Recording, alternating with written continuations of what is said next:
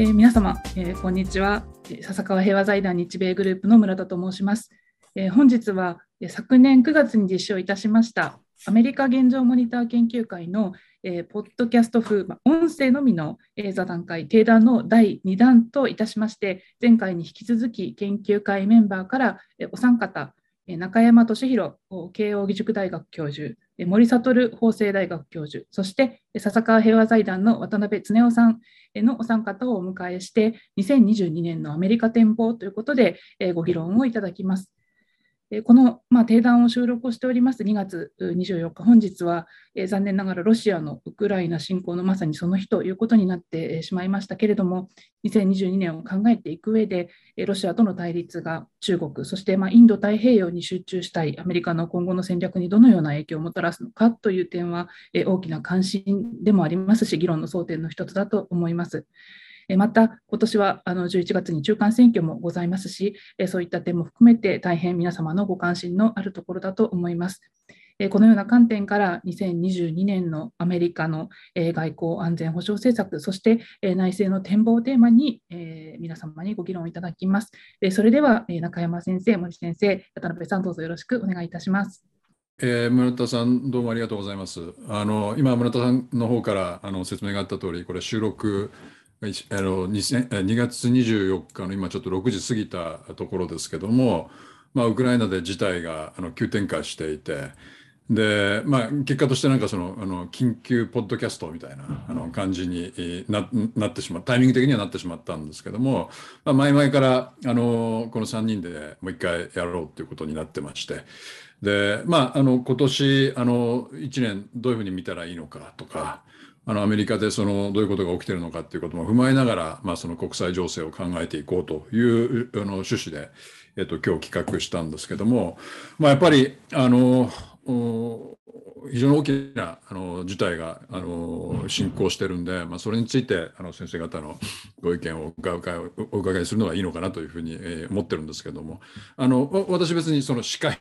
っていうわけじゃなくてなんとなく流れを作るだけであの3人それぞれ自由にあの議論していけばいいと思うんですけどもまずもうあの担当直入にこの渡辺さんのの方からそのご意見お聞きしたいと思うんですけどもあのまあプーチンがここまでやるというふうにその考えていたか。であのまあこれから、まあ、その先を見通すというのはなかなか難しいですけども、まあ、少なくとも現時点であの我々がそのあの想定している範囲内で結構だと思うんですけども、どういうことがその今回のプーチンの行動、ロシアの行動によって、えー、この変わったのか、なんかその辺についてあのもしご意見があればお伺いしたいと思うんですが、いかがでしょうか？そうですねあのまあここまでやるとはみんな思ってないよっていうのが多いとは思うんですがただあのアメリカが早い段階からその警戒のウォーニングですよね警戒声明これはいわゆるまたこれはこれで別で話す必要があると思うんですけどもインテリジェンスによって得られた情報を先制的に出して牽制すると。おそらくその意図としてはもちろんロシアを牽制をしたいというかどっちかというと抑止したいっていうのもあるんでしょうけどもう一つはロシアの持ってるその information warfare っていうか情報戦とかあるいは disinformation ですよね。あのそういうものをすごく警戒して早めに動くようにしないといけないっていうふうにアメリカが思ったのかもしれないですよね。うんうん、その意味でもその実は展開が早かったなっていうのと、うん、ただしまだ分かんないところが一つあってそれはあのバイデン大統領が直接に警戒しているこれからあのそ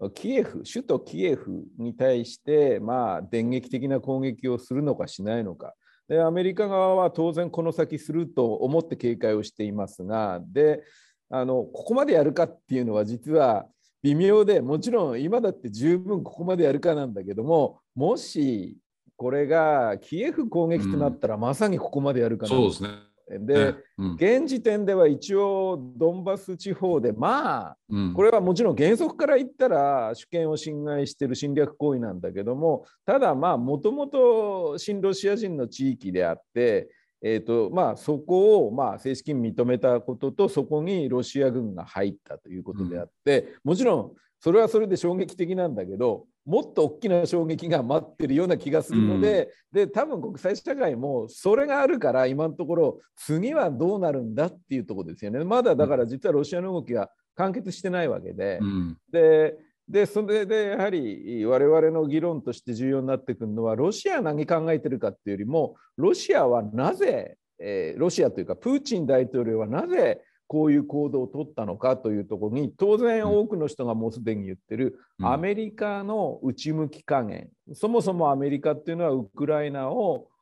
侵攻してもアメリカ自身はウクライナをに軍を送って助けることはしませんよっていうのを最初から明言してるわけで、うん、でかつ、えーと、今やってることは割と正当だと思いますけどもその NATO の同盟国に米軍も送りその NATO の連帯を高めて対抗しようとしてるわけですよね。だただそれ自身が一体例えばヨーロッパの中でもそうですけども、えーと、例えば中国とか台湾とかまあもちろん日本とかがこれをアメリカの姿勢をどう見るのかっていうようなあのこともありますしいろんなことを考えさせられる状況です。うん、で、ね、私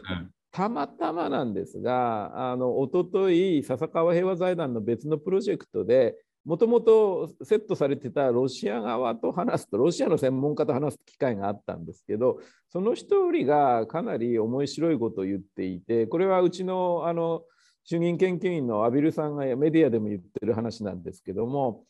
あのロシアはあの今後こういうことをやってもそのアメリカはとにかく中国との2国間の競争関係に入っていくと。だから例えばあのロシアが大変なことをやったからといって中国と手打ちをして中国とロシアが、うん、ああすみません中国とアメリカがかつての冷戦みたいにえーと、ロシアに向かってくることはないだろうと、うん、つまり中国の方がアメリカにとってより深刻な脅威であってロシアはそうじゃないからって、うん、まあ冷静って言えば冷静だし、えー、そうやっぱりそういうふうに見てんだっていうことになると実はアメリカが対中戦略に傾注するっていうような姿勢っていうのは意外にそのそれゆえに隙を見せてしまったのかなというふうに私は思うところもあるんですよね。うん、でまあアメリカはねだって逆キッシンジャーをやろうとさえしてたわけですよ。ではい、ですよね。その中国との戦略的な競争のために、まあ、ロシアとまさに手打ちをしてっていう。でもまあそこを見透かされて逆にこの攻勢に出られちゃったって話ですよね。はい、そうなんです、うん、森先生にぜひお伺いしたいのは、あの今回バイデン、バイデン大統領、政権として早々とこの武力行使はしないというか、あの少なくともこのウクライナに米軍を派遣することはないっていうことをかなりはっきりと言ったじゃないですか。でそれについてはかなり批判もありますよね。手の内見せるべきじゃないとかあのあらゆるそのオプションはテーブルの上に置いておくべきだっていうような批判が多かったと思うんですけど、そこは森先生はどう評価されますか？そうですね。あの評価としては、まあ、あのじゃあ、その all options on the table ということで、あの派兵もあり得るっていうふうに言った場合に、それが credible になるのかっていうと、そこもまた難しいところだったんじゃないかなと思うんですよね。で、あの今回のあのアメリカの世論のこうウクライナ危機の段階でのあの反応については、あの stay out っていう意見が、あのこれは CBS かなんかのポールだったと思うんですけども、 stay stay out、つまり介入するなって話ですね。そうですね、そうですね。介入するなと、関わるなと、ロシア・ウクライナ問題に関わるなっていうのが、うん、えー、民主・共和合わせて合算した数字で53%です。うん、で、サポートウクライナとウクライナ支援すべきだっていうのが43%っていうような感じで、うん、でちなみにブレイクダウンすると面白くて、民主党はあのウクライナを支援すべきだったのが58で、うん、あのステイアウトが37ですね、支援しあの関わるなっていうのが37、うん、で、共和党は関わるのが55で、あのウクライナサポートすべきだというの41っていう数字が逆なんですよね。で、このねじれもちょっとあったりなんかして、まあその、あのトランプ effect なのかなんかよくわかりませんけど、ロシアとロシアとの絡みである,、のかちょっとわかりません。まあね、アメリカファーストのロジックから言ったら介入するなっていう話になってくる、ね、そうだと思うんですよね。あの、 treaty ally でもないと、条約上の同盟国でもない国で、うん。えー、アメリカにとって果たしてどれぐらい死活的な利益があるというふうに見えるのか説明しろと言われてもはっきりしない。で、アメリカ人の3人1人ぐらいしかウクライナが地上のどこにあるかもわからないみたいなこともなんかこう、ポールの中で出てきていて、でそういうところにまあバイデンがいきなり派兵するかもっていうふうな話になると、お前この前アフガニスタンから出てばっかりで何をしたのかがのうちにまた新しい戦争を始めようとしてんだという話にもなりかねないっていう判断は多分、あのあったと思うんですよね。なので、まあ、あの国際政治のロジックとか安全保障のロジックから見ると、まあ、そこで早々と言っちゃったっていうのはまずかったんじゃないのというロジックってのはあり得るかもしれませんけれども、でもまあアメリカの政治のロジックからすると、まあ言ってみれば政治的ある、ある種国内政治の論理に乗っかった、あのまあ、アメリカ的には腑に落ちるような、あの対応だったのかなというのが一つあるかと思います。ただ、あの評価のところで私が一番問題だなと思ったのは、あのプーチンが国境に部隊集結させて要求出したじゃないですか。で、それに、その条件闘争乗っかっちゃったっていうのは、一番まずかったんじゃないかなと思うんですよね。うん、要するに脅された状況で、あの要求されて、分かりました、じゃあちょっと検討しますと。で、まあ、あの2つぐらい大きな NATO あの不拡大とか、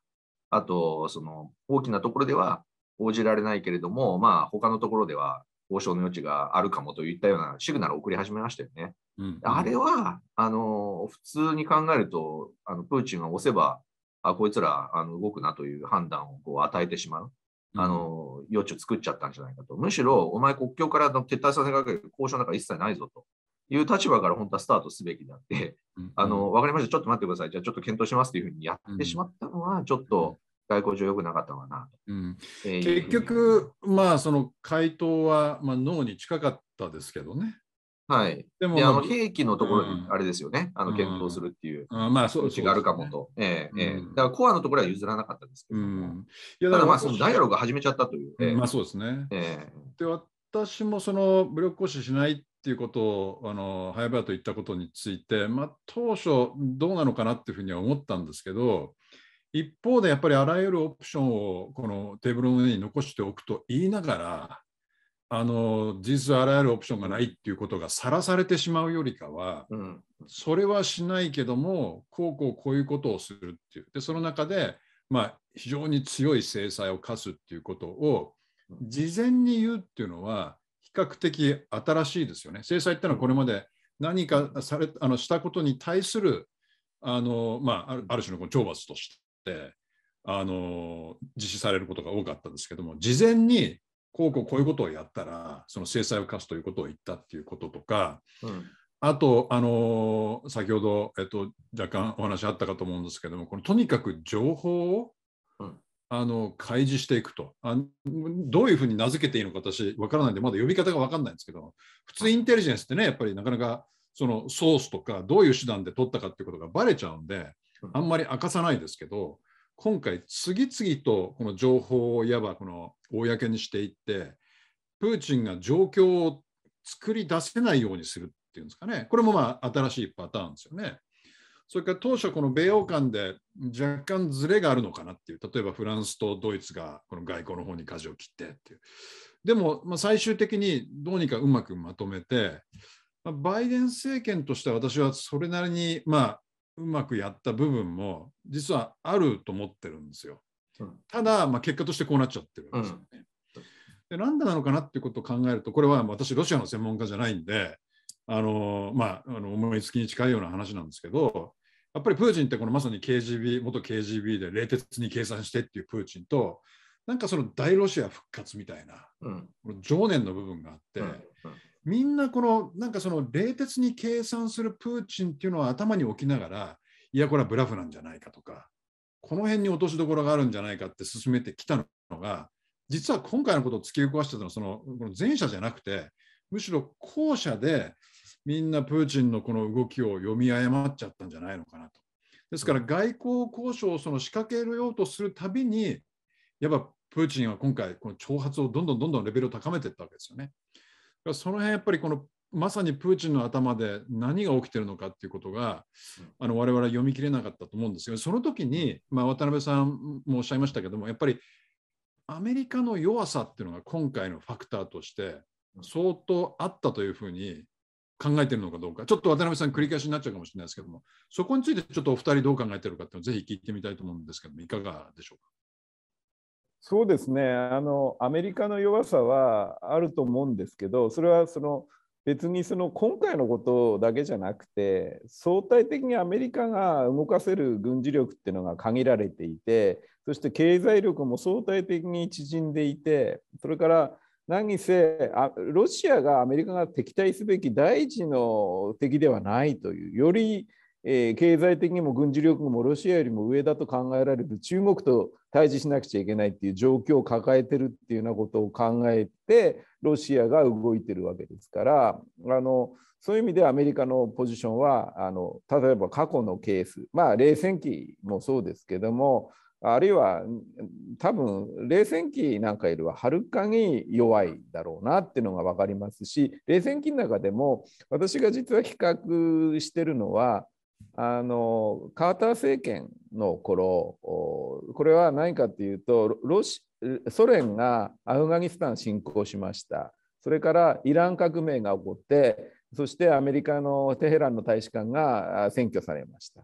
それからこれはまあイラン革命と関係してるわけですけどもあの第二次オイルショックが起こって、えー、オイルプライスが高止まりかつインフレが進んでしまったと。まあこんな状況があったとありました。これ似てるんですけどね、今の状況とかなり。ただ違いが一つなんですよ、うん、アメリカはもちろん共和党は徹底的に批判はするけどもあのカーター政権を、うん、でもじゃあソ連の味方するかってそんなことはなくてよりソ連に強硬な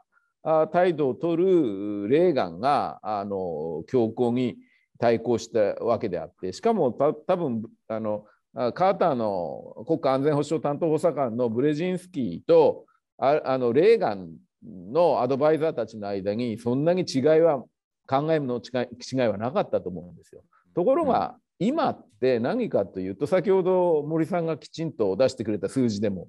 共和党も民主党も割れてるんですけど、何せ共和党が割れてる上に、やっぱり衝撃的なのは、ひょっとしたら次また大統領になるかもしれない、えー、プーチン大、あ、すいません、えっ、ー、と、トランプ大統領が、プーチン大統領の。偶然のミスじゃないんじゃないですか。いやいや、もう、あの、プーチン大統領を、まあ、その好意的に褒めてるんですよね。その、皮肉で褒めてんじゃないですよね、あれって。うん、えっ、ー、と、だからそれは何かっていうと先ほど森さんの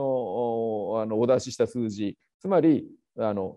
共和党のトランプ主義者っていうのは実はあのそその今回のことでロシアと対峙するべきではないと。分かりやすいのはトランプ支持者のジョシュ・ホーリー上院議員の、まあ、書簡ですよね。ブリンケン国務長官へ。これは一応言い訳としては中国に力を対抗するためにという言い訳はしてますけどもあのウクライナを NATO に加盟、えー、させるなとあのその約束を守れとあのロシア側が言ってたわけですけどそれに応えなさいと言ってるわけですね。うんこれは実はすごい話でそのそもそもそんなウクライナの話なんて聞かなくてもいいよって話とは違ってて、えーとロシアの言ってることに答えなさいって言ってるわけでさっき森さんはそもそも交渉に応じること自体がダメじゃないかって私はそういう評価そういう批判を多分共和党はしてほしいんですけど、共和党側としてそうじゃなくて多分あの半分はそう思ってるけど半分はもうプーチンの言うこと聞けって言ってる共和党員がいるんですよね。そしてそんなに批判されてないんですよね。これはアメリカの決定的な弱さというか、これはだからバイデン大統領の弱さではなくて、アメリカの構造的な弱みだと私は見てます。なるほど。えっと、ちょっと同じ質問、あの森さんにあの若干そのあの質問を加味しながらお聞きしたいんですけど、はい、というのは、あのまあ、かつてやっぱ、まあ、アメリカってやっぱりこの介入と非介入をなんか繰り返してきたようなところがあると思うんですけども、まあ、少なくとも、まあ、過去半世紀ぐらいは、まあ、共和党があのマスキュラーな国際主義っていうのでやっぱりアメリカはやっぱりこの力でこの存在感を示しつつ国際秩序を秩序を支えなきゃいけないんだみたいな部分があったわけですよね。でまあそのあの比較的近いところで言うと、まあ、ジョン・マッケインみたいな人がそれを支えてたわけですけども、まあ、それがまあトランプの大統領によって、まあ、アメリカファーストになり今渡辺さんがおっしゃったような傾向が出てきたわけですけどもその一方でトランプ政権だったらプーチンこれやんなかっただろうなっていうような感覚もどっかに我々多分あると思うんですよ。で確かにトランプってプーチン好きだったりフリンみたいな人をナショナルセキュリティアドバイザーに呼んできたり NATO はもういらないみたいなことを事実上言ったりなんか悪い条件ばっかり揃いつつもでも果たしてあのトランプ政権だったらプーチンこれやったのかっていうようなんとなくあの感覚がなくはないと思うんですがその辺どう思われますかね？やっぱバイデンのある種弱さ。まあ、まあ、弱さだけじゃなくてそれと、まあ、中国にこのフォーカスするっていうもうあまりに露骨な宣言っていうのが今回の事象を、まあ、引き金を引いたとは言いませんけどもなんとなくこの後押ししちゃったっていうような感覚ありますか？堀さん今見てて。そうですね。もしトランプだったら、プーチンは今回のような侵攻を控えていた可能性が、やっぱりないとは言えない感覚はやっぱりありますよね。で、やっぱりまあ、あの結局、トランプもロシアに接近するっていう、まあ、目的がよく分からなかったんですけども、我々。あのそれでも、まあ、基本的に対ロ関係を穏やかに保ち、それなりに、まあ、あの少なくともロシアの利益を侵害するような行動は、大統領としては控えるっていうようなあの発想があったので、まあ、おそらくロシアからすると都合のいいアメリカの大統領っていうことでしたから、まあ、わざわざそれをこう崩してまで、えー、こんな侵攻しようという動機が、まあ、おそらく働きづらかったあの可能性っていうのは、まあ、あるのかなっていうのは少し思います。で他方であの、先ほど長部先生おっしゃってたように、あの究極的にそのプーチンの動機がどこにあるのかっていう話がやっぱりメインだと思うんですよね。で、なぜ今なのかっていう問題もあのあると思うんですけども、あのおそらく環境要因で信仰の敷居がこう下がったっていうのはあると思うんですよね。で、それまず第一にアメリカの先ほど弱さで渡辺さんが詳しくご説明くださったようにあると思います。で、それから当初、欧米の足並みっていうことでは、ドイツも、まあ、ここへ来てあの、ノルドストリーム2も、うん、あの犠牲にしてでも経済制裁っていう話に乗ったので変わりましたけど、ちょっと前までドイツも少しこうあれですよね、温度が違ってると。で、ヨーロッパも実は一枚岩じゃないみたいな見方がありましたね。で加えて、まあ、中ロの関係もそこそこ強化されてきて、えいるというような3つぐらいのこう環境要因があって、敷居が下がっているというところがあったと。で、ただ、その根っこにあるドライバーは何なのかっていうと、やっぱり、あの先ほど、まあ、ロシアの、ロシア主義っていうんですかね、あのおっしゃってましたけど、2024年にロシア大統領選というのがあると。でそこへ向けて、まあ、要するにロシアとしてもう一度、まあ、旧ソ連のイメージまでどこまで戻せるのかよく分かりませんけれど、プッシュバックをすると。うん、で、まあ、連邦を作っていく。で、その、まあ、一番目のパートナーが多分ベラルーシで。で、今回のそのドンバス地方の2つの共和あの、2つの、あの、あれですね、えドニエツクとルハンスクっていうところも自分たちの一部にしていくっていうことで、こう広げていく。で、強くなるロシアっていうのを、えー、通じて、で、それでロシアの再生を目指してるんだという、あの、例えばドミトリー・トレーニングかそんな説明をしてましたよね。うんうん、で、それで、で、それで、カーネギーですね。モスクワのカーネギーですね。はい、はい、そうですね。カーネギー、モスクワの、あの、うん、トリーニングさんですね。で、要はロシアの再建ということを、経済、政治、社会、イデオロギー、さまざ文化、さまざまな面で、2024年に向けて、こう、煽っていく。で、それで、まあ、あのそれを一つの重要な目標にしてるっていう、まあ、見方もあると思うんですよね。そうだとすると、まあ、おそらく敷居が下がってベストなタイミングということで、まあ、プーチンから見ると今だっていうことだったのあのかもしれないんですよね。で、あとはじゃあ抑止が、何をしたらじゃあ抑止ができたのかっていうところはすごい難しいところがあのあると思います。あの例の先ほどご紹介いただいたのインテリジェンスをどんどん出して、先手を打って、で、まあ、ディターレンスバイアンティシペーションなのか、あのディテクションなのか分かりませんけども、そういうのはやってたと思うんですけど、今回結果的にやあの進行するということになったということなので、後から振り返ってみると、果たして聞いてたのかどうかっていう議論はの余地あるのかなってちょっと思いますよね。あの新しいやり方だと思うんですけども、あの結果的には破られた。まあ、そうそうですね、えー、で。数時間前からなんかもう全土にミサイル攻撃始めてるというあの報道が入ってきてます、ね、なんかキエフでもね、先行側とかなんとかっていう。そうですね、裁判もあって、キエフでももうミサイル着弾みたいな報告が出てきて、で、ウクライナ軍も死者も早速出てるということなので、アメリカのそのねじれたあの状況、今、先ほどもちょっと数字で申し上げて、渡辺さんも詳しくお触れいただきましたけど、あのこれからウクライナでいっぱい人死んでるとで、ものすごい難民が発生して、で、なんか周辺国も受け入れ体制整えてるっていう発表が出てますけども、それでまあ、あの、もうウクライナが生産たる状況に追い込まれていったときに、アメリカの世論に風が吹くのかっていうのは注目点ですよ。そうですね。空気変わるのかと例によって。アメリカってそれあるじゃないですか。あの何かやっぱりもうすごい映像とインパクトがあると感情でぐわーってこう、うんうん、大旋回していくっていうまた行き過ぎちゃうのが、まあ、アメリカ固有の反応ですけどもそうですよねでも一方でそれも当然このなんていうんですかねこの一応その頭に想定しておかなきゃいけない一方でもしそれで今回アメリカが動かなかったら、うん、それも全然ありますよねそれもやっぱりそれなりのインパクトですよね。そうですね。アメリカこういう国になったんだっていう反応もやっぱりあると思いますよね。そうですね。同盟条約を結んでない相手が攻撃されても、うん、あの、まに行かない。うん、で、要するに、まあ、アチェソンラインの外の朝鮮半島ではないわけですよ、うん、っていう話になりますよね。ね。あの、あの時はね、線の外にある国が攻め込まれた時に自分たちで、あのそれでもまあ対応するということになったわけですけど、今回はそうじゃないということになると、やっぱりトルマンの時とは違うという話になるかもしれない、ね、ちょっと話をこの我々の地域の方向に引っ張っていきたいと思うんですが、まあ、バイデン政権は発足してから一貫して、まあ、中国とのこの戦略的な競争っていうのを、まあ、メインそのアジェンダとして設定しようとし、まあ、そうであるがゆえにこのプーチンに対して若干誤ったメッセージを伝えてしまったみたいなことがあると思うんですけども、まあ、今回あのこういう事態になってやっぱりアメリカの意識もあの、まあ、だいぶやっぱヨーロッパの方にやっぱりこの引き戻されざるを得ないっていうところもあるんだと思うんですよね。で今回の事態がそのアメリカの対中戦略にどういう影響を及ぼすかっていうふうにその物事をその見て考えた場合には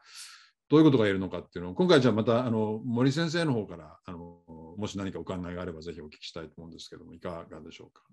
はい、ありがとうございます。あのそうですね、インド太平洋戦略があのついこの間出ましたけれども、うん、あのまあ、中山先生ともあのご一緒したような会議の中で、やっぱりアメリカ側の出しているメッセージは、ウクライナ危機の最中にあの戦略を出し、で、ブリンケンが、まあ、あのクワッド外相会議やってから、あのフィジーに行って、でその後ハワイで日米、日米韓、米韓をやるというような、あのことでもアジアにきちんと外交を展開しているということは、それだけ、あのヨーロッパで危機が起ころうとも、やっぱりインド太平洋でついては、中国というのがメインフォーカスですよっていうメッセージをこれは発し発するという意味合いがあるんだということを結構盛んにあの言っていましたので、あのその意味でやっぱり最大のプライオリティというところが中国だということは、あの紛れもないあの事実になっていくのかなと、そういうラインを取ろうとするということだろうと思います。ただ、あの一説によると国家安全保障戦略っていうのが、まあ、もうちょっと早く出る予定だったのが、今回のウクライナ危機によって、なんか一部こう改定されるんではないか。で、まあ、追えないでしょうね。そうですよね。ねうん、で、やっぱり戦争ですので、なんかこう、なんでしょう、圧力かけて威嚇してるとかっていうレベルを超えてきましたので、うん、そうなってくるとどうなるのか。で、特にまあ、その後、ナショナルディフェンスストラテジーもありますけども、まあ、どうやら在欧米軍9万人ぐらいらしいですが、まあ、そういうところに増強していくのか、で事態がこれから大変なことになっていったときにあ、増派しなきゃいけないと。で、もちろん、ウクライナで戦うということではないですけれども、今なんかやっぱりバルト三国とか、あのその辺にこう手こ入れをしていると。でイタリアとかドイツからあの部隊を送って、で、あの F35 とか、あのアパッチのヘリ、H64 ってヘリとか、あの陸軍と空軍のの部隊を動かしてるみたいなんですけど、うん、そこの9万人の枠を超えて、あの増強していくのかどうかということになると、まだちょっとやっぱり影響が出てくる。でインドまたピボット遅れるじゃないかみたいな、うんうん、あの今までもうオバマが言ってから、リワンスが言ってからもう10年ちょっとそうですね。丸10年経ちましたけどね。10年経ね。そうですね。一部ではもうああれ10年も経ってるのにリソースの展開不十分じゃないかっていうような人も、あのいますけれども、まあそこがあのこれからどういうふうになるのかっていうところを、まあ、影響、どれだけ影響を受けるのかっていうところがやっぱりポイントになってくるっていうことなんだろうとという気がいたしますね。渡辺さん、今森、森先生の方からあのインド太平洋戦略についての話がちょっと出ましたけど、私は、ね、まあ、そんな長い文章じゃないんであの、すぐ読めちゃうような文章ですけど、まあ、アメリカとしては、いやウクライあのヨーロッパ戦線でこんなことが起きてるのにもかかわらず、ブリンケンがあのこっちに来てあら、えっと、フィジーとかに行った、フィジーじゃないや、えっと、どこ行ったんですか、あの時は。最初、メルボルン、フィジー、うん、ハワイです、ね、そうそう、うん、で、まあ、で、そのタイミングで、あのインド太平洋戦略を出してっていう。でも私はなんか随分中国に甘いなっていうような印象を持ったんですけど、その辺は渡辺さんどういうふうに見られたんですか？えすみません、中国に甘いですか、それは。インド太平洋戦略、つまり対中戦略的な要素がほぼない。まあ、中国と戦略的な競争をしていくにあたって、そのアメリカにとって好ましい環境を作り、有利な環境を作り出していくんだっていうことはあるんですけども、ええ、中国の何が問題で、それに対してどういう戦略を取っていくかっていうことは、まあ、ほぼ書いてないですよね。まあ、政権としては、これは対中戦略ではないんだっていう形で説明してますけども、まあ、でもいや、やっぱりアメリカのインド太平洋政策の主たる問題っていうのは、やっぱり中国とどう向き合うかでしょうっていうふうに、私なんか思っちゃったんですけども、そこはどどどういうふうにこの読まれましたか？いやあの私あれ読んで思ったのは、まあ、今のご指摘の通りで中国をシェイプするんではなくてこの地域の環境をシェイプするんだって言っていて、うん、まあ、それってありくどくてもとも中国シェイプ、まあ、無理だからって言えよとじゃあと思うんですけど、うん、なんか相変わらずそのななんていうか知識人知識人っていうかインテリの言葉遊びの要素ってまあ大体アメリカの文章は別にリパブリカンでもそうなんですけど、うん、あのデモクラッツの文章ってそういう要素ってすごく鼻につくんですけどあのそういうことやると力の要素で動いてる人たちはバカにするよなっていうふうに思っちゃったわけですよ。それで私は逆変な読み方をしちゃって、まあ、あのもちろんウクライナ情勢がここまで行く前ですけど、うん、あのミュンヘンセキュリティサミットで王毅外相が、大型のミュンヘンで 1, 1年に1回行われる安全保障関連の会議ですよね。そうそう、はい。はいはい、そこで、まあまあ、まさにそこでロシアとアメリカとウクライナの非常に、あとヨーロッパの同盟国があの議論をする場面で、ロシアは人を送んなかったんですよね、ねガバメントはね。うん、だけど、あの王毅外相が出てきてで、どんなメッセージを発したかって言ったら、必ずしもロシア側についてはいなくて、うん、よりその、えっと、多分主権とか領土との一体性とかそういうものをまあ重視するようなメッセージっていうのはこれは実は中国の大原則なので、うん、あのそれをどうもあんまり変えないで、うん、でまあ、あと中国はウクライナとも関係があのありますからね長い関係が。であのそれこそ今回ロシアが一方的に無視してしまったあのミンスク2合意というのをこれを守りなさいっていうようなメッセージを発したので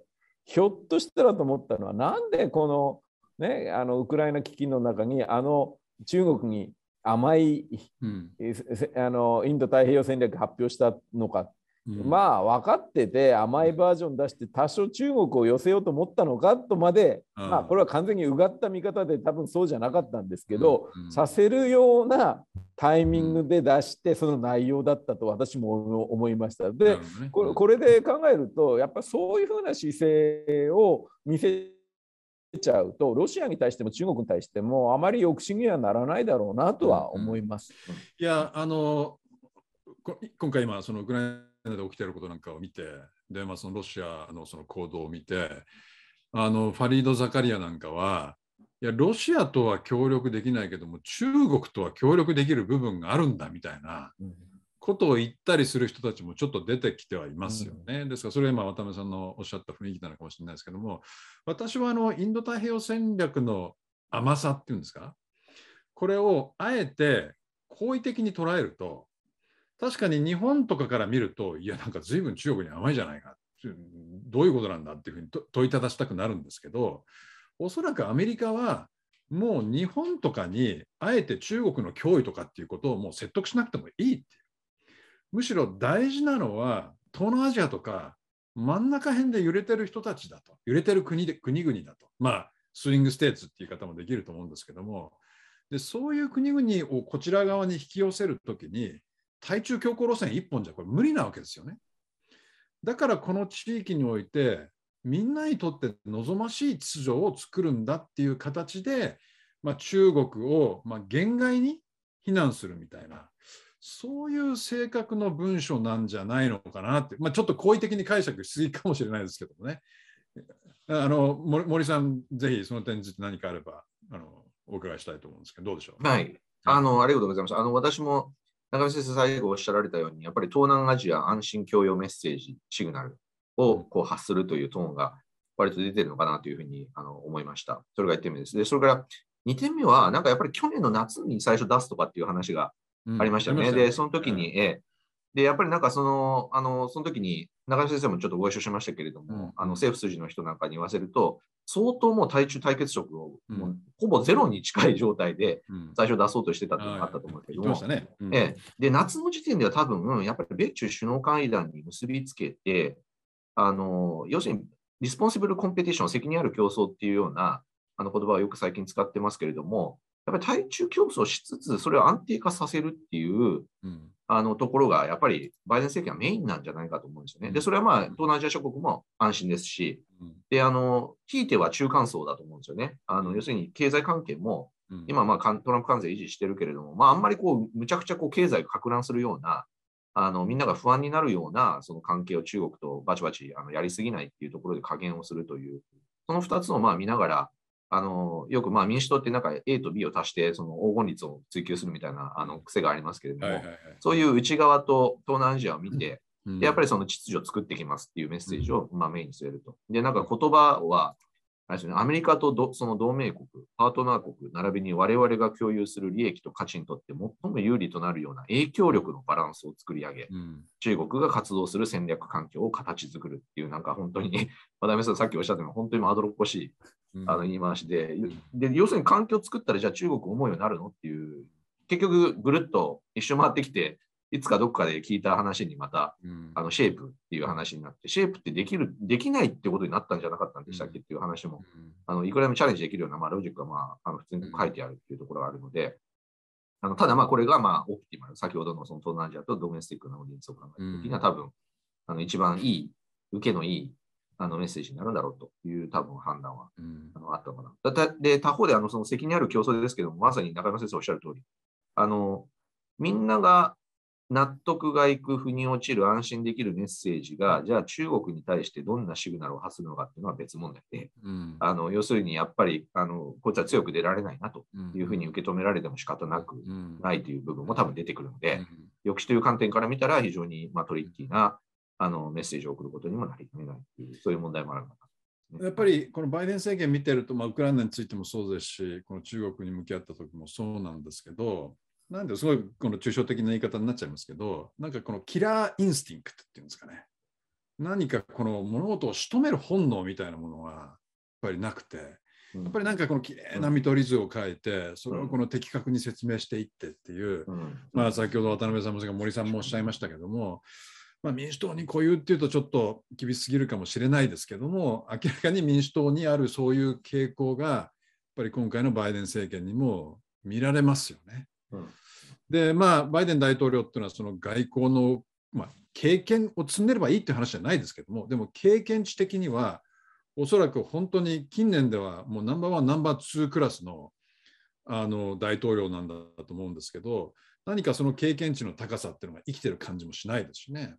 やっぱりでもその根幹にはあの繰り返しになっちゃいますけどやっぱりこのキラーインスティンクト仕留める本能みたいなものがないなって感じがしちゃうんですけどでその killer instinct といえば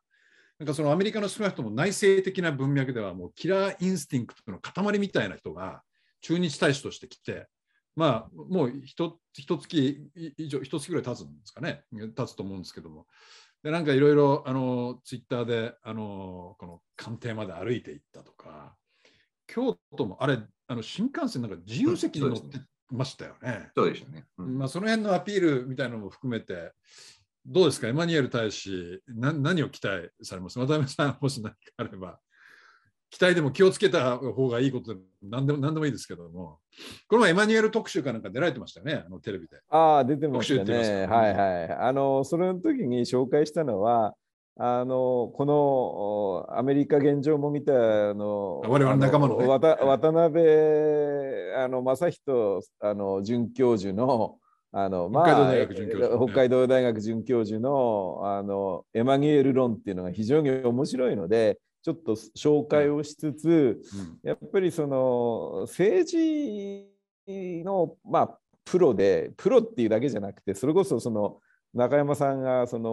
こう表現したような本当に相手とツボを分かっていて戦って必ず勝つみたいな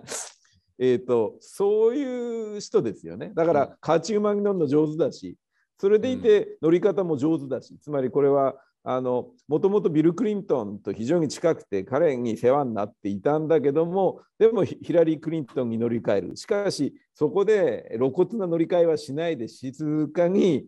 ああのヒラリー・クリントンに乗り換えるじゃなくてヒラリー・クリントンから、えーと、オバマに行く時は静かに実は、うん、あの乗り換えていて。でもみんな分かってるのでえーと、このラーム・エマニュエルって人がくっついた方が勝つんだろうなんていうふうに思っちゃうぐらいの人だということですよね。うん、だからあのー、多分そういう人ってのはいるんですがそういう人がじゃあ大統領になるかどうかっていうのはこれは運次第なのでよく分かりませんけど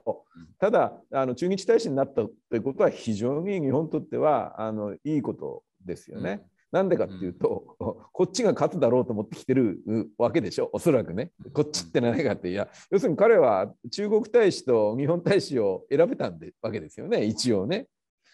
あのおそらく日本側に利があるっていうのは、そういうふうに読めるわけですか。つまり 利があるっていうのは何かっていうと多分別に日本が負けようが何しようが関係ない部分はあるのかもしれないけど少なくてもアメリカはこれは長期的には中国との競争に入るわけですよね。で競争中国との競争に入るときに日本っていうのが大事なパートナーだなと思っててそれをうまく動かせば自分の得点になれるわけですよね。しかも中国にも勝てるわけですよね長期的に。そういう得点になると思って動いてるっていうのはよくわかるので見ていると。日本にとってはだから心強いパートナーであると同時に結構怖い相手であんまりあのごまかしが効かない相手ではあるなということなのででしつこいようなんですがそういうその物事の本質を見極めてビシッと動ける人っていうのは多分あの歴史上も地域にとってもそんなに常にいるわけじゃなくて、うん、それがじゃあトップに行くかどうかもわからないわけであのただあの少なくてもそういう人がいるアメリカっていうのはやっぱり底力はあるなと思いますし例えばあの本当にこの後例えば大統領選挙であのトランプ大統領が出てくるのかそれとも実は意外にそうでもなくて共和党から出てくる人間がそういう人間の可能性だってなくはないでしょうって話ですよね。あのまあ分かんないですけどレーガンだってみんな出てくる前はあんなの出てきちゃ大変だよとよく分かってないしみたいな話だったんだけど結果的には非常にうまくいってるわけであの別にアメリカの方持つわけじゃないんですけど可能性っていうのを感じさせる人人材であるアメリカの可能性とあの奥行きというか懐の深さを感じさせる人種ではあります、ね、なるほど、うん、あの私のあの SFC での同僚の鶴岡道人さんがあのあれは北方領土の日2月 ,2 月の 7, 7日ですよね。2月の7日の北方領土の日に、はい、エマニュエル大使がツイートでもう自分はもうこの北方領土の問題に関して完全に日本と立場を同じくするということを、まあ、非常に強くアピールして、まあ、ちょうどこのウクライナ危機が起こっているところでで、まあ、そのアメリカは場合によっては日本はなんかちょっとロシアとの距離方があの甘いなっていうふうにあの見る場合もあるわけですよね。ですから鶴岡さんなんかはそれは日本に対するこの牽制なんじゃないのかっていうあのいうふうに言ってきて、まあ、ある意味あのすごくあの心強い一方であの厳しい難しいなっていうふうに思う局面もあると思うんですけどもあの森先生にぜひ伺いたいのは今回のそのウクライナ危機をめぐっての日本の対応ぶり、あの岸田総理はあれですよね、えっと、国際法違反って言葉は結構明確に言いましたよね。で制裁についてもタイミングが遅れることなく実施し、あの西側の一員だっていうことを示し、でクリミアとはちょっとあの日本の反応の仕方が違うような気がしますけども、日本のそのこれまでの反応っていうのを森先生はどう評価されますか？そうですね、あのもう基本的に G7 その他で、あの、ロシアに対するあの厳しいあの態度を取ると、姿勢を取るということで、あの私は評価できるんじゃないかなというふうに思ってます。やっぱりあのその改革西側のあの一員として、あの武力による現状変更というのはもう断固として認めないという方向に基本的にはまあ向いてると思いますので、あのこういう立ち回りがあの今回は正しかったんじゃないかなというふうに思います。で、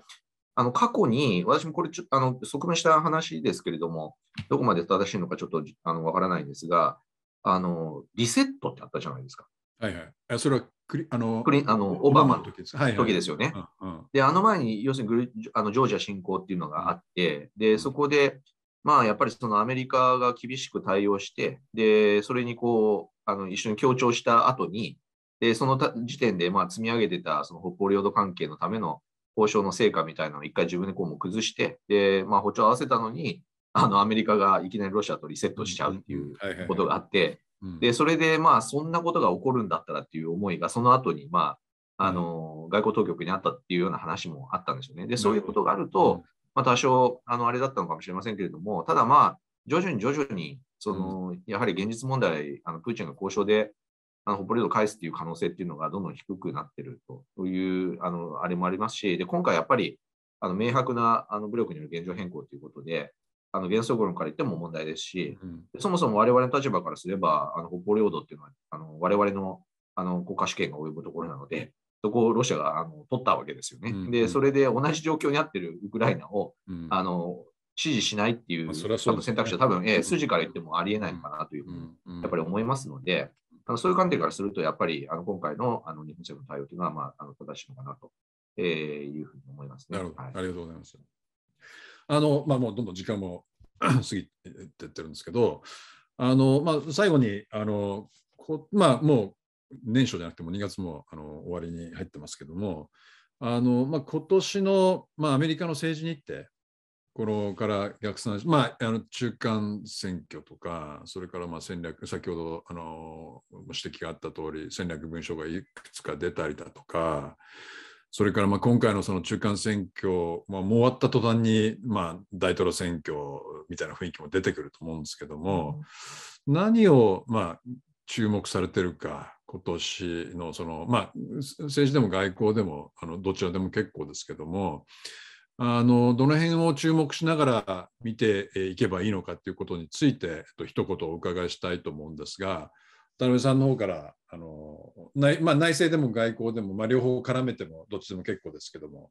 もし何かあればあのお願いします。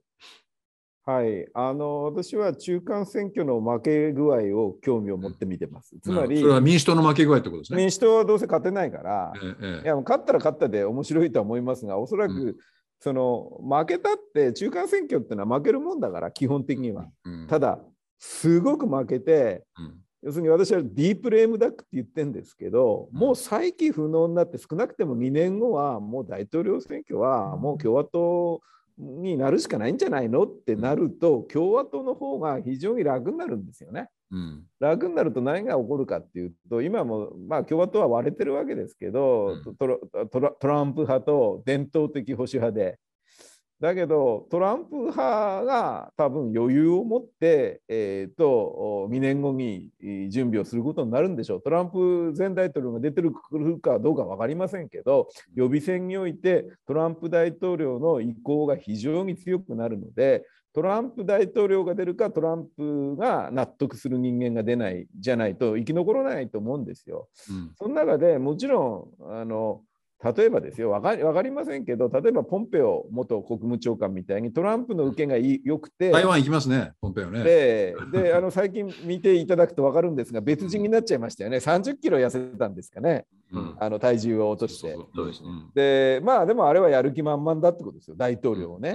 でトランプ大統領がそれを良しとするか分からないけど少なくてもうまくトランプ大統領はつまり彼がやりたいのは大統領になりたいことじゃなくて自分のあのこう恨みを晴らすっていうかトランプは多分負けたことが許せないので敵討ちをしたいんでできれば自分が敵討ちできてもいいんだけどでもまあトランプが信用するやつだったら一緒にやってもいいかなと。あれでトランプだってまあしんどいなとは思ってると思うんですよもう4年大統領やるのは。まあ、その辺をうまくトランプを持ってって俺に任せろっていう相手としての,、ま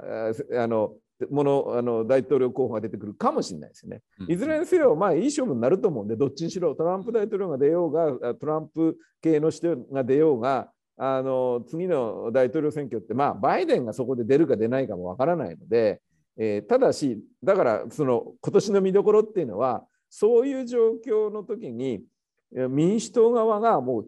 ディープなレームダックになって再起不能になった時は共和党のフリーハンドが増えるので、うん、共和党の中でコンペティションが起こりにくくなるというのとトランプ派というか内向き派が強くなるんだろうなと私は思うんでそれはあまりあのアメリカにとっても日本にとってもいいことではないのでもう少しコンペティティブな状況になってほしいのでディープレームダックじゃなくてギリギリレームダックで負けるけどもでも民主党の中でもきちんとしたあの候補者を立てて、まあ、バイデンになるか、あるいはバイデン以外でもいいんですけど、っていう状況を望むんですよ。そのために、実は先ほど文句言いましたけど、あのつまり、えーと、ウクライナ危機の対応で、まだ終わりじゃないですから、これからこの後に同盟国をきちんとまとめて、えー、ロシアがこういう明確な国際法違反をしたということに対して、同盟国がきちんとした対応ができれば、またその後のロシアの対応は違ってきますよね。それからもちろん中国に送るサインも違ってきますよね。で、さらに言えば、ロシアがどういう形で exit strategy 考えてるか分かんないですけど、軍事力行使した後っていうのは、アメリカも常にはまってますけど、 exit strategy、出口戦略が大変なわけです。下手するとそれで足は取られるわけ。そういうことを考えると、この後のあのバイデン政権の、まあ、フォロースルーって言ったらいいんですかね、これがより重要になって、そのあのバロメーターが中間選挙の負け具合ということになるんじゃないですか。なるほど。うん、いや、私もあのディープレイムダックという言葉を最近あの使うんで、これはね、アメリカであんま使これ使ってる人いないですよね。いないですよね。なんかうまく状況を説明してる言葉ですよね。うん、これはちょっと日本初のアメリカ政治を説明するときのタームとして、あのは流行らせましょう。流行らせましょう、ぜひ。はいいや森先生もあの同じ問題あの外外交でも、はい、あの内政でもどちらでも結構ですのでお願いします、はい、ありがとうございます。あのやはりもうこのバイデンの支持率というのがあの支持率と不支持率がこの X の字になってますよね。うん、で右肩上がりで不支持率が上がり、うん、支持率でたまにあのアフガニスタンでガクンといったっていう人がいるんですけどそうじゃなくて徐々に徐々にこう斜めに下がってきます。うん、で徐々に徐々にこう不支持が上がってきてるというところがあって、でこれやっぱりあの例のインフレの問題とか、うん、で結局まあコロナの問題とかもうまくいかなかったりで、国内法案も持ってたようなスケジュールで進められないっていうことで、結局バイデンはデリバーできないというようなイメージがどんどんどんどんまあ強くなってしまっているというところが、うん、まあ、あの顕著に出てるのかなと。で、ここで、まあ、あのまさにもう渡辺さんおっしゃっていただいたのであれですけど、あの共和党がやっぱりあの、やっぱりトランプの時良かったんじゃないの、実は。っていう話にやっぱりなってくる可能性もあると いうことだと思いますね。で、その時に24年に、あのこれ、中山先生もご論考で SPF から出されたあのご論考の中で、そのシビルウォーの話としてお話になってますけれども、まあ、いろんなこうダイナミクスが起こるので、タクティカルにいろんなことが起こって、直前まで数字読めないみたいなことが続いて、で万が一にもまたなんかその民主党候補がなんか、なんかのあれで、あの仮にですよ、あの仮に大統領が2024年勝った時に、あの1月6日ので済むのかとかですね、1月6日以上のことが全国で何か起こるのかとかですね、うん、いろんなこう政治危機のやっぱりあの可能性とかリスクっていうのがまあ出てきて、うん。うん、あのいよいよアメリカっていうのはあの分極化が行くところまで行くっていう、でこう政治的な、ま、麻痺の状態に陥っていくんじゃないかっていうことで、あの民主党だけではなくて、アメリカ自身の、先ほどこれ、渡辺さんおっしゃられましたけど、アメリカ自身のこう麻痺っていうんですかね、まあ、あのレームダック化みたいな話にも、まあ、ななりかねない。で、個別のイシューとかでも、結局、あのために経済で Indo-Pacific Economic Framework、インド太平洋経済枠組みで CPTPP 再加盟どうなんだみたいなことをおっしゃる方もたまにありますけど、まあもう、あれですよね、共和党優勢になって、あのトランピアンがホワイトハウスの中に入ったら、まあ、当然 CPTPP のがないわけで、うん、あのバイデンで仮にバイデン2期目あったとしても、あるいは民主党候補が2期目次の期取ったとしたとしても、そこで奇跡的になんか再加盟したところで、またその後に共和党の大統領出てきたら、あの出ますとか、うん、あの大きな協定再交渉を求めますみたいな話になりかねないので、うん、やっぱりこの分極化っていうのが対外政策に及ぼす影響、うんうん、あのみたいなものが、やっぱりいよいよこう深刻になってきて、要するにクリエイティブなコミットメントできないアメリカっていう。で、もともと制度とかルールが強みだったはずなのに、それに自分自身でコミットできないアメリカになっていく。うん、ということで、バインディングパワーみたいな、ね、制度を作る力もまあ弱っていくし、いうことがまああの深刻化していく、もしかしたら最初のあのこのいよいよこう本格化していく、この入り口のところが22、24っていうその年のあの持ってる意味になるかもしれないと。で、24がまたあの台湾の総統選とかロシアの大統領選とかいろんなこう24年の政治日程のこのあれがありますので、余計こう不気味なわけですけれども、まあ、そういうふうなあの難しい中で、まあ、あのいろんなこう予想せざる変数、ウクライナみたいなアメリカ政治と関係ない外の変数にまあ、あの翻弄されて、うん、えー、まあ、ディープレイムダックっていう状況に、まあ、バイデン自身がまあ落ちる可能性も十分あって、でその時のまあ影響はどうなるのか。で、またみんなこう、インド太平洋で不安だ、不安だという話になって、うん、中国とえどうなのか。で、議会がまあ共和党になった時に中国に対してまた強強硬になって、うん、あのバイデン逆に生ぬるいっていう話にもなる可能性もまああのあるのかなとはちょっと思いますけども、まあそこはあのちょっと見てみないとわからないですね。はい、すみません、ちょっと。あのいやいや、いや、あの、渡辺さんの話聞いても、森さんの話聞いても、なんとなくやっぱこう出口なし感が結構強いっていうか、普通渡辺さんはね、わ私がどんなに絶望してても、結構、いやいや、大丈夫だよって明るいこの道筋を照らしてあのくれることが多いようなあの印象を持ってるんですけど、まあ、その渡辺さんからもだいぶあの厳しい評価が聞かれましたし森、森先生の方からは、アメリカ自身がレイムダックっていう超、なんていうんですかね、このスキャンダラスなっていうか、まあでも、まあそうそういうことですよね。で、これまでそのアメリカファーストとかっていうのは、いわばこの理念的にトランプが語ってただけで、具体的な状況には直面しない形で、まあ、もちろんそのあのパリ協定だとか TPP だとかあのイランとの核合意だとかからは抜けてましたけどもでも問題が生じた時にアメリカファーストがどう反応するかっていう状況っていうのは多分今まであんまり明確にはなかったですよね。でもこのウクライナってそうだと思うんですよ。まあ、もちろん政権にいるのはあのトランプじゃないですけどもアメリカがこのこの抑制的にどっちかというと引き気味にっていうそういうマインドセットの中でこれだけの大きな状況に直面する多分初めてのケースででそこで先ほど森先生が言われた通りにいやそれでもやっぱり昔のアメリカみたいに大きくこの何か役割を果たそうとするのかでその過剰に果たそうとしちゃうとまたアメリカ失敗しちゃうんですけどでも全くしないアメリカを見た時に我々どう反応したらいいのかっていう多分そういう意味でもやっぱり今年のアメリカの動向、まあ、もちろんそのウクライナがどういうふうにあの危機がどういうふうに進展していくかっていうこともあのと合わせてやっぱりしっかりと見ていかなければいけないなっていうふうに、えーと、今日のお二人のあの話を聞いて、えー、強く感じました。あのちょっとあのいろんな方向に話がいっていろいろその深みがある論点もあったんで